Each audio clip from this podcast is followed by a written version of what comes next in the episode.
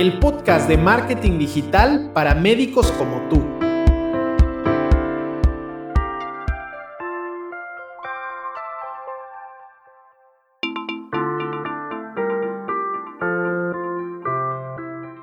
Soy Martín Vázquez y voy a compartirte ideas, consejos y soluciones que te ayudarán a aprovechar la era digital para promover tus servicios médicos con eficacia. Sin importar que seas médico independiente, clínica u hospital, ni tampoco el país en donde te encuentres, este espacio es para ti que necesitas del marketing digital para hacer de tu práctica privada algo rentable. Si buscas ayuda profesional con tu estrategia de marketing médico, solo contáctame y pongamos en marcha tu plan de crecimiento.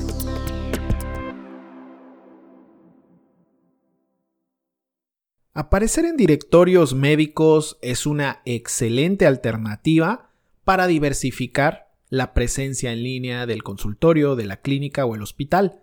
Estas son herramientas muy, muy buenas, se pueden aprovechar de diferentes maneras pero hay algo que, al menos desde mi punto de vista y basado en la experiencia de colaborar con diferentes profesionales de la salud, es importante que sepas. Y es, los directorios son una vía para poder lograr tus objetivos, pero no son el objetivo en sí. Y me voy a explicar mejor sobre este punto. Si tomamos en cuenta que hay diferentes áreas de oportunidad en el proceso de decisión de un paciente, sabremos que un directorio como tal solo es parte de ese proceso. Y vamos a poner el ejemplo. Si hay una persona que necesita tu servicio médico, evidentemente va a buscar un poco de información acerca de los especialistas que pueden atender algún padecimiento o que puedan llevar a cabo un procedimiento. Entonces, dentro de esa búsqueda, la persona va a encontrarte. Por lo tanto, va a querer saber más de ti. Y ahí es cuando los directorios médicos pueden jugar un papel muy importante en ese proceso de decisión. Pero ¿qué sucede? Que al ser un directorio en el que hay tantos médicos y hay tantas maneras de distraerse, llega a ser un verdadero reto que la persona pueda quedarse ahí, que pueda concretar de alguna manera una, una conexión mucho más, más profunda que simplemente eh, a lo mejor verte, leer un poco acerca de tu experiencia y pasar a la siguiente opción.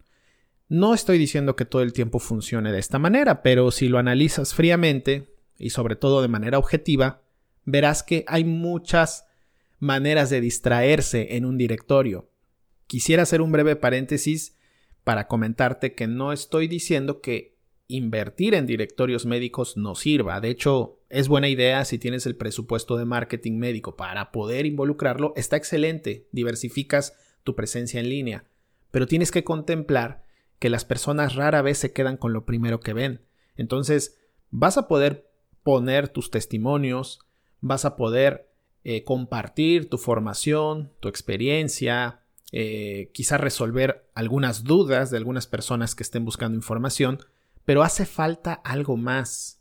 Eh, hace falta un espacio en donde puedas compartir con detalle testimonios, tus casos de éxito, en el que puedas compartir contenido informativo, eh, tal vez una galería de imágenes.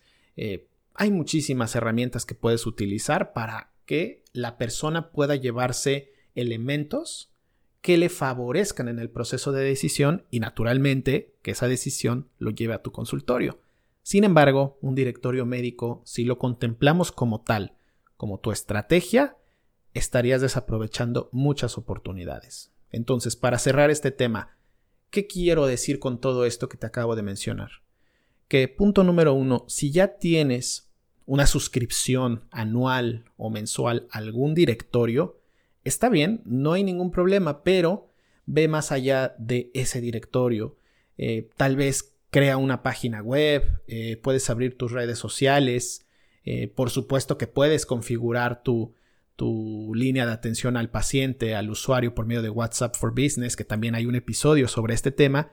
Tal vez también podrías crear unos folletos que puedas compartir con las personas. Es decir, la intención en este primer punto es que puedas ampliar tu estrategia y no basarla únicamente en la presencia de un directorio.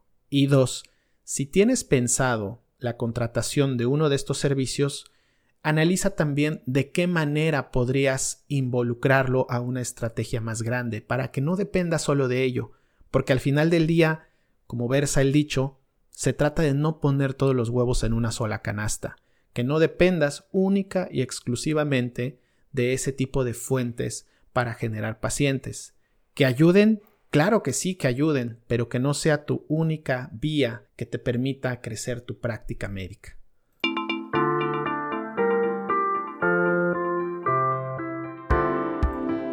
Si te gustó el podcast, no olvides compartirlo y dejar una valoración en la plataforma que me estás escuchando.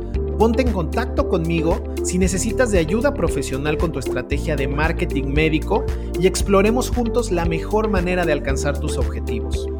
No olvides que el mejor momento para actuar es ahora, atraer a tus pacientes al consultorio sin estar corriendo tras ellos. Gracias por haberte quedado hasta el final del podcast. Nos encontramos nuevamente en el siguiente episodio. Hasta la próxima.